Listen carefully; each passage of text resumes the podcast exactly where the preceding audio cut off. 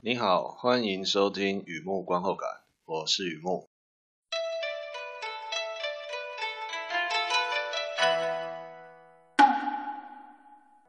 隔了一段时间没有录音啊，发生一些困难，不过已经排除了。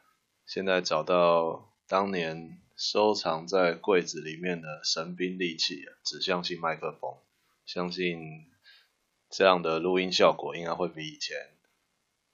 应该不会更清楚啦，但是会更更少的杂音，好像这就是我希望带给你的。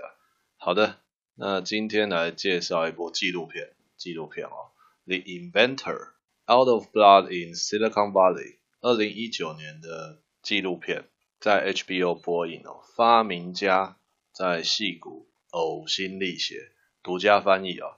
发明家在戏骨呕心沥血，也是呼应这个。原名的意思啦，《Out of Blood in the Silicon Valley》，二零一九年的片子，我相信现在呃 HBO 上面应该还是有在重播，还是有在重播，留意一下呃节目表，它还是有在重播的。好，来看一下这个海报，蛮有意思的。如果你手边也可以看到海报的话，相信在我的网站上可以看到。From the director of Going Clear。这个导演我非常的佩服他，啊，这回头再讲。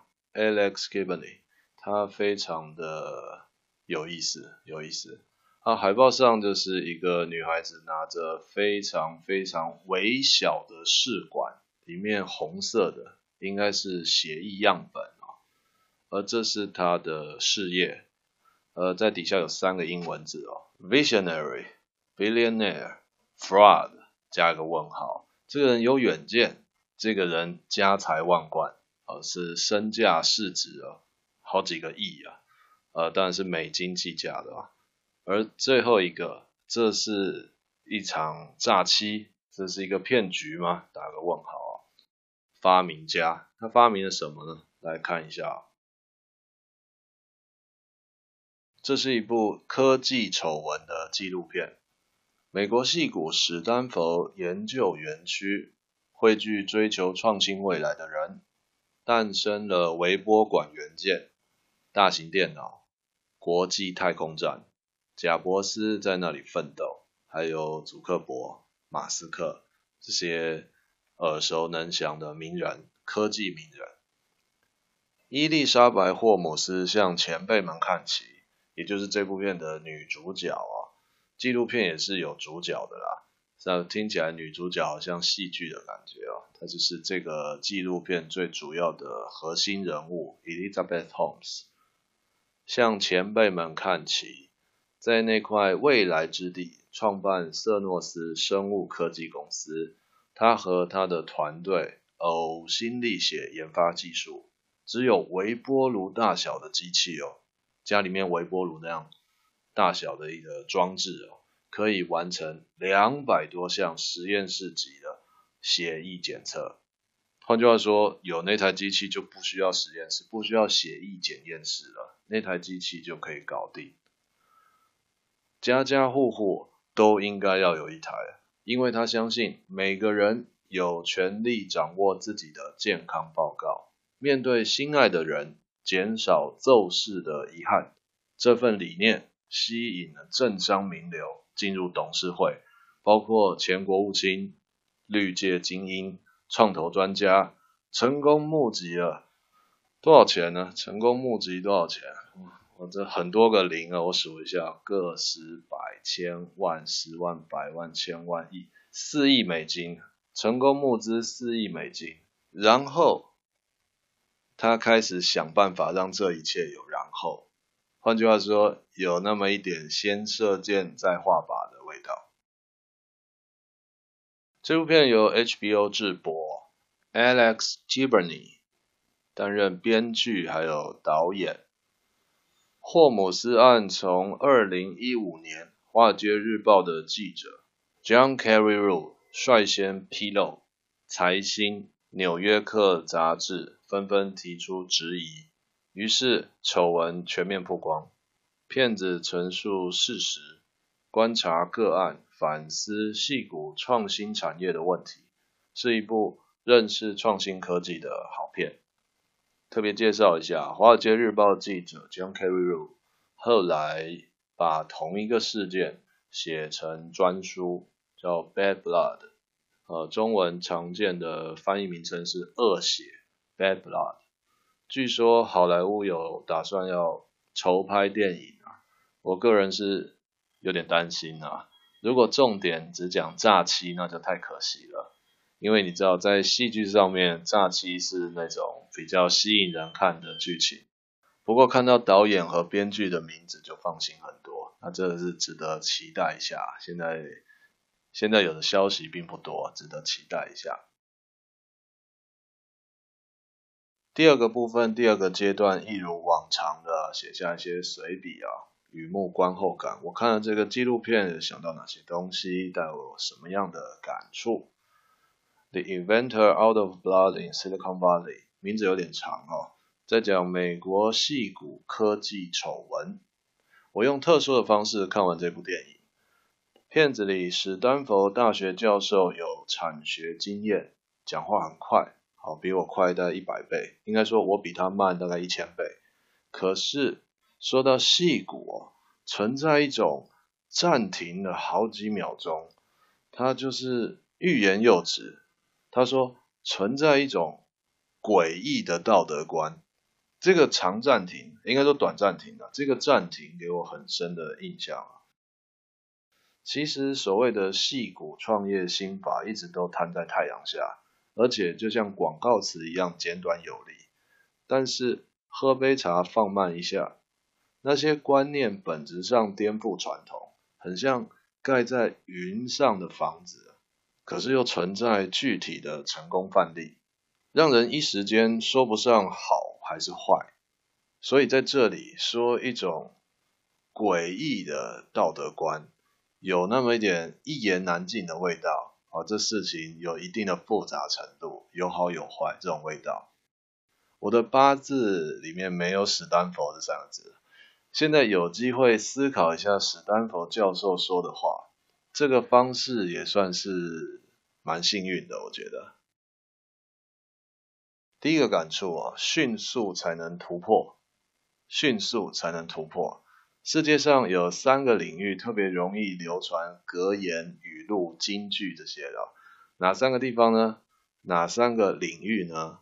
海军、自己家，还有创新产业。所谓的迅速才能突破，move fast, break things。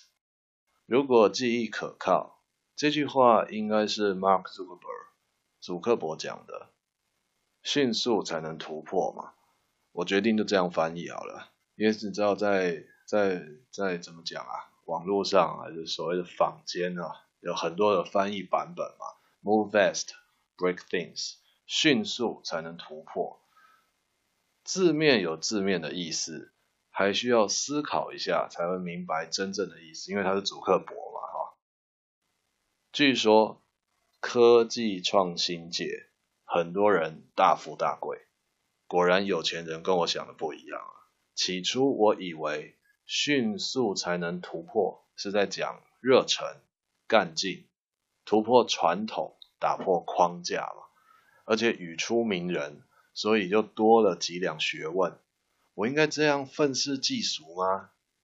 也许偶尔有帮助啊，可今天不适合愤世嫉俗啊。毕竟愤世嫉俗的思考啊，既不能认识别人，还会迷失自己。迅速才能突破，也就是唯快不破，唯快不败。先别管遵循古法，文火精炖，你听过二点零吗？产品的使用者体验等于公开测试，很快就会推出二代、三代、四代，就二点零、三点零、四点零。以前认为火候不够的东西，在内部测试困了很久，现在快速的推陈出新，不仅研发时可以打破老的框架，行销的时候还可以间接教育民众，万物皆为消耗品，单看个别品质。不如传统耐用，可是整个系列非常的新锐，这确实是以前做不到的。准确的说，以前不太敢这样思考。而我想到速食恋爱，有点类似吧？火速发展一段感情，几乎立刻就会遇到问题了。能改就改，不能改就换一个。如果像过去一样认识啊、交往啊、磨合啊，走完那些阶段，恐怕只剩下互相耽误啊。换句话说，迅速才能突破。爱情可以这样，衣着可以这样，消费性电子当然可以这样，生物科技岂有不能的道理呢？想到这里，似乎该加个问号了。生物科技岂有不能的道理？加个问号啊，真的是这样吗？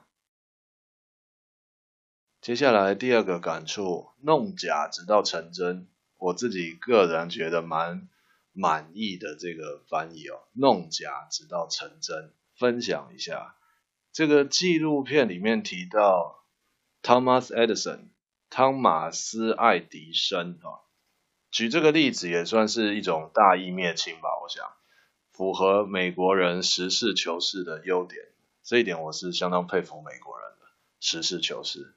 爱迪生研发白炽灯泡的时候，试过无数种灯丝啊，却都很容易烧断。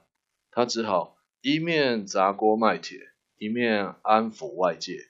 就在破产之前，总算找到了钨丝。所谓的弄假直到成真，来自英文原文哦，Fake it until make it。这句话简短有力，还押韵啊，很像广告词哦。不过，我们很难亲眼看到这样的广告啊！想象一下，全家大小搭乘休旅车出外旅行，自动驾驶啊，自动导航啊，当然还会自动把车停好啊，安全、平稳、舒适，然后出现一个企业的名字，低沉稳重的配音，说着 “Fake it until make it”，难道这是某种喜剧广告吗？我抱歉。不能这样讲了哈，但是你知道我在说什么？弄假直到成真，fake it until make it。坦白说，这个翻译我真的是想了很久啊，也就是反复在琢磨这句原话。他原本想要讲的意思是什么？该由自己和别人两方面来说。创造、创业、创作。这些创字辈的行为都需要一段时间，或者说研发阶段啊。倘若一边变魔术，一边拆解魔术，最后还要金主有神奇的投资报酬，恐怕不太神奇了。有进度，但不能太透明；有说明，但是说得很神秘。就像纪录片受访者里面讲到啊，新创公司有这样的作风。不意外啊。另一方面呢，这段期间、研发期间、创作期间、创业期间、创造期间，就是这个过程啊。外界观察创造者，仿佛一脚踏着马蹬子，到底是上马还是下马，扑朔迷离啊，反应两极。不管是什么，信者恒信，真凭实据放两旁，创投慧眼摆中间，真的是这样吧？行家似乎都有自己的一套感觉啊，运动的有球感，写作的有灵感，创投专家怎么可能跟我一样去在那边解读财务报表呢？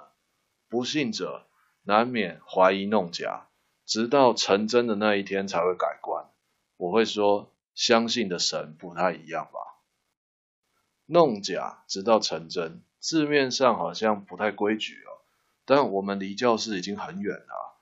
我个人认为，弄假直到成真，基本上属于好的心法。出发点就是一诺千金，实现约定。不过，心法始终是一种工具，偏离初衷变成了心理战，乃至于割韭菜，这也是有的。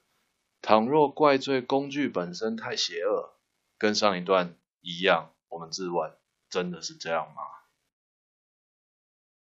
第三个感触，半信半疑。看这个片哦，呃，谈到第三个感触的半信半疑的感觉啊。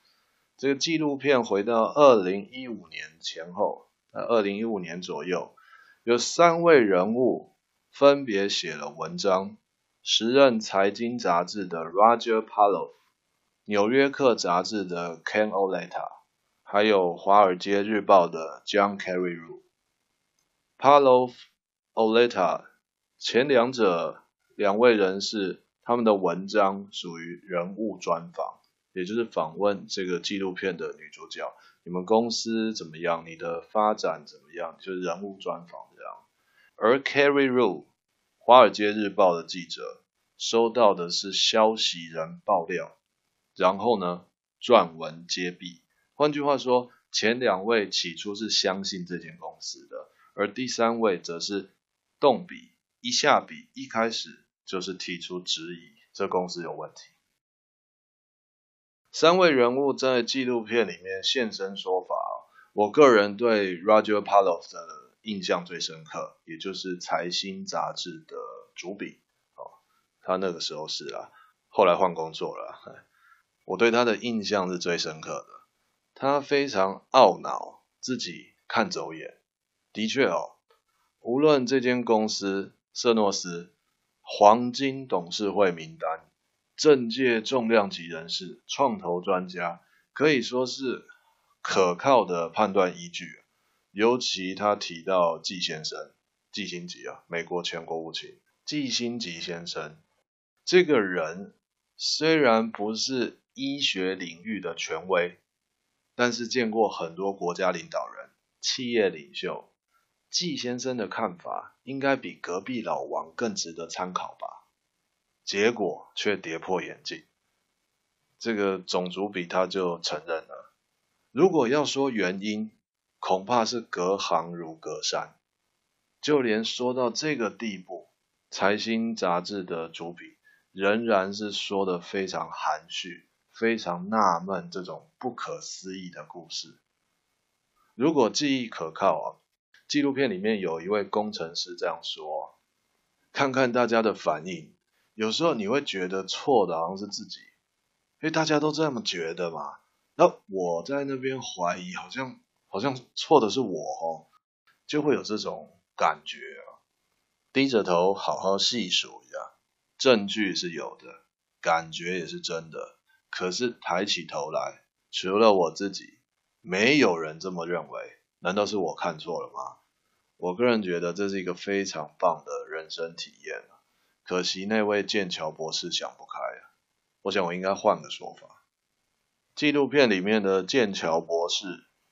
如果往前一步继续实事求是，不仅被开除，在业界应该会被封杀；退后一步呢，基本上已经被架空。就算回到学界，恐怕名誉扫地，不能前进，也不能后退，他的生命就此停止了。他的哀愁令我想到，人在江湖总是身不由己啊。金先生说：“有人的地方就有江湖。”看来我是离不开了。大家都喝醉，好像我也应该奉陪。可是心跳依旧在，这样对吗？我不知道怎样才对。一直喝，一直喝，一直喝，这种愁，千杯不醉，到最后心力交瘁，举不起酒杯。也许有一天，他们向我赔罪。我早就放下是与非，也许根本没有那一天，而我又在哪里呢？我相信一个人、哦，永远无法知道事情的真假，只能判断有几分真和几分假。可是不能因为这样就什么都不敢做了，令我特别的感慨。想要了解的时候，看见权威人士名列也好。注资也好，那些人聚集在一起，就是名气的威力。同时，那些人彼此牵动这股威力。好比说，我不认识刘备，可是孔明跟了他，那么刘备应该是可以相信的吧？孔明就发挥了他的价值。或者，你不认识这个纪录片，可是你在这里看到雨木好像很认真写了一大堆，讲了一大堆。应该不是烂片吧？那么我的价值也起了一点效果。所以呢，新创产业本身就具有神秘色彩。主角 Holmes 在这个事件里面，法律上可以定调为诈欺，但是在思考的时候，我认为不应该轻易的叫他骗子，因为往细节看，一定有魔鬼。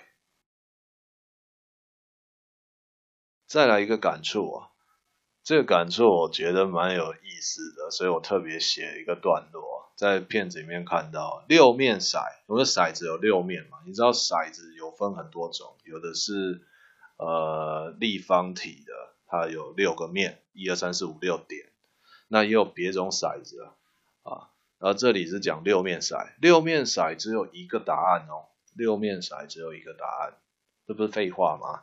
但是它很有意思。纪录片里面提到一则行为实验，拿一颗六面骰子，掷出多少点，得到多少奖金。六点得六块，五点得五块，以此类推。此外呢，你还可以先选好顶面或者是底面，不用讲出来。你要选上面还是下面？是要选顶面还是底面？假设这个骰子显示两点，那它的底面就是五嘛。这个时候再问你，事先选的是顶还是底？你说顶，那就是两点两块钱；你说底，那就是五点五块钱。这样的掷骰子，如果遇到一点跟六点是上下的时候，是一跟六的时候，这样是最幸运的，因为在上面是一。那我说我之前已经选了六，那，那我就拿到六块，是不是很很很？啊，就是这样来行为实验。那遇到三点跟四点的时候呢，啊就没有太大差别，就差就是我选我说我就算说实话，或是我说谎，也只是差一块钱而已。哦，事先选好顶或者是底，结果恰恰相反时，我们自问，你会偷偷改变选择吗？这里的行为实验，他们替受试者接上测谎器。换句话说，那是一个第二阶段，一开始就是纯实验，再来就是加测谎器，然后开始掷骰子。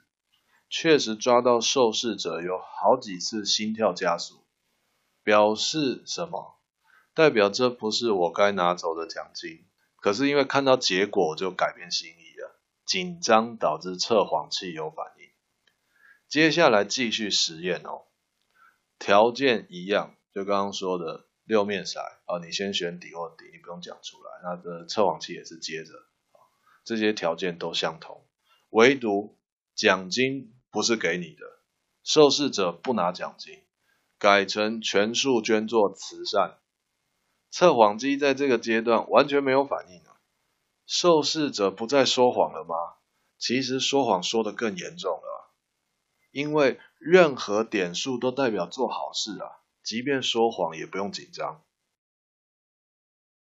观后感我，常常写到这一段戏，让我觉得如何如何如何啊。但是纪录片基本上是没有戏的哦。我是说，以前写观后感的经验就是，哎，这段戏让我想到什么？这段戏让我想到什么？可是纪录片是纪录片啊，它不是戏剧，你知道？所以我要说这段戏。或这个行为实验这段戏带给我什么样？我这样讲怪怪的，我有点分不清楚真真假假。你就知道这个行为实验非常非常贴近真实，可是又是假的，因为它是一个假设性的。这个观察我觉得那个感触啊，非常的特殊啊。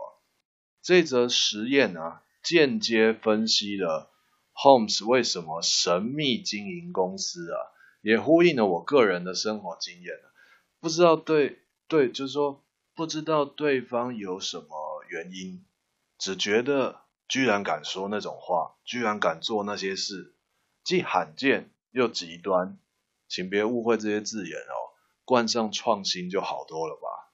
然而这样思考容易被表面误导，浪费时间，雾里看花，越看越眼花，结果还是不知道谁放的火。后来我明白，相信才是重点，尤其是人啊，相信二字的力量非常强大。比方说，我怎么知道人家爱不爱我？如果这样讲，故事也差不多了。我什么都不知道，反正我就是相信人家爱我，那故事就很不一样了。感觉得到那个相信的力量，不是那么因为所以的逻。他不知道人家爱不爱他，不重要，他就是相信人家爱他，这故事就很不一样了。见识过相信的力量。我不会立刻搬出一大堆居然居然居然，他居然做那种事，他居然说那样的话，而是想办法知道对方究竟相信什么东西。不过呢，我变得哭笑不得，思想走到这一步可以说是开窍了啦，也可以说继续撞墙。想要知道一个人相信什么，除非他自己愿意说，否则揣测半天还是停在揣测。最有意思的就在这边。已经根深蒂固的人，他愿意说出来吗？我同意纽约客主笔的说法，真的很难。再来一个感触，就是 Elizabeth Holmes 女主角这个事件的核心人物伊丽莎白·霍姆斯。这部片的主角十九岁从史丹佛大学辍学，开始创业。永远穿着黑高领，崇拜贾伯斯，喜欢《星际大战》里面的尤达大师，跟民主党的关系非常好，人脉甚广啊！你有看片子就知道，他所接触的呃大人物，这不是一般人，真的是大人物。这些在片子里面都有提到了。我仔细观察这个人物。感觉说不上好坏，于是我想到季辛吉说的，他有一种超凡脱俗的气质啊。我听了 Holmes 说话，反复思考该怎么去形容所谓的超凡脱俗。我印象比较深的例子，好比说这两段话，这是呃主角 Elizabeth Holmes 在片子里面说的，接受访问的时候，他回答。让更多人享有权利，掌握自己的健康报告，面对心爱的人，减少骤逝的遗憾，这是他的创业核心理念。还有一段这么说：之前主要客户是药厂，也有替军方研发应用，但那些营运模式以及进化，因为公司位在生命周期的另一个转捩点。他说明公司那几年调整了一下营运方向，我不知道该怎么形容听他讲话的感觉。于是我想起刚开始写作有过类似的感觉。讲话和写作都是表达，表达就会有言者、听者，什么人写，什么人看，什么人在讲，什么人听，有言者、听者。讲的人讲了什么内容，听的人听了什么感受。很有意思的就是所谓这些听者有意，听者一直都是很大的啊、哦。Holmes 讲到他的理念的时候，整个人就像使徒啊，而且使命符合普世价值。即便我听了不相信，我也没有办法指控他骗人，更何况相信他的人，自然是深信不疑啊。另一方面，谈话内容牵涉到商业机密，营运呢？技术啊，产品细节啊，Holmes 开始出现非常多的假设语气，短话长说，政治英文非常好，顶多让我觉得他是言辞闪烁，还是没有办法确定他在骗人。就是你知道这个人的讲话在兜圈子，这个人讲话都就是说了很多话啊，那不客气的讲就是，都没几句是重点，没有办法确定他骗人。毕竟上一段提到这个六面骰子就是一个很强的证据啊。换句话说，这样讲话会有距离感，可能可以相信他，至少无法推翻他。再来，Holmes 的创业，我好想好想好想说，先上车后补票。可是今年七月开始，台北市搭公车上下车都要感应票卡，已经无所谓补不补票了。先上车后补票这句话已经是变成历史，要作古了，没办法形容了。所以呢，我改说先射箭再画靶。听他讲话，听他的创业心法，听他的所谓侃侃而谈，就会有一种先射箭再画靶的感觉。未来几年我们还是会继续射箭的，所以 Holmes 的作风就属于先射箭再画靶。啊，我有点在重复了。新创产业的特色就是这样吗？其实任何产业都有权宜之计啊，可能三个礼拜，可能三年，不知道。只要泡泡没有破，都不算泡沫。就像爱丽丝一样，梦游仙境，总是需要冒险犯难的精神。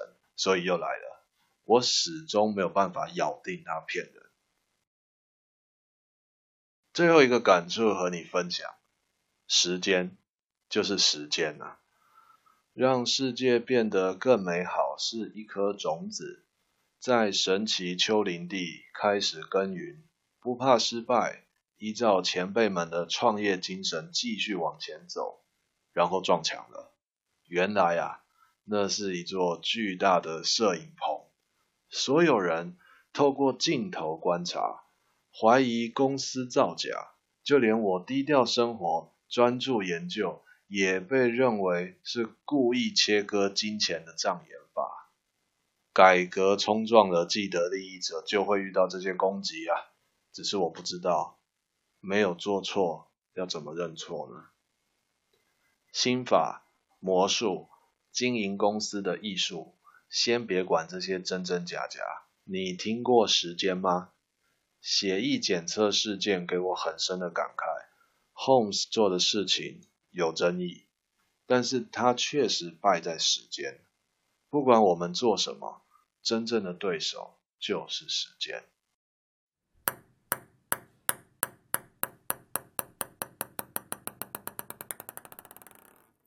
好的，分享到这边，《The Inventor Out of Blood in Silicon Valley》二零一九年的纪录片，发明家在戏骨呕心沥血。呃，看的是蛮蛮多东西，蛮想到蛮多东西的，呃，写下来跟你分享，呃，在这边跟你分享，呃，希望有带给你一些，我不知道感觉吧，是蛮值得看的一个纪录纪录片。文章在我的网站上，欢迎浏览，也欢迎上网搜寻雨墨散文故事，雨墨散文故事。后来我加强了一下，要搜寻雨墨观后感也是可以的，呃，都可以看得到，呃，我写了哪些东西。那今天就先到这边，谢谢。